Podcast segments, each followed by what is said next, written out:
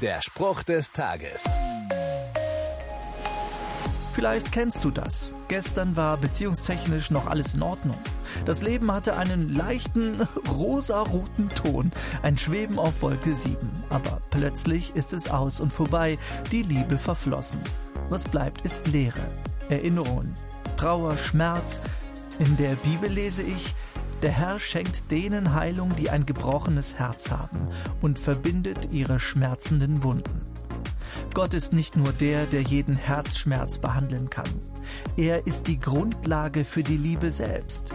Er will wie ein Arzt einen Verband um mein Herz wickeln und lässt es heil werden. Alles, was es von meiner Seite aus braucht, ist mich auf diese Behandlung einzulassen und ihm zu erzählen, was mich verletzt. Der Spruch des Tages steht in der Bibel. Bibellesen auf bibleserver.com.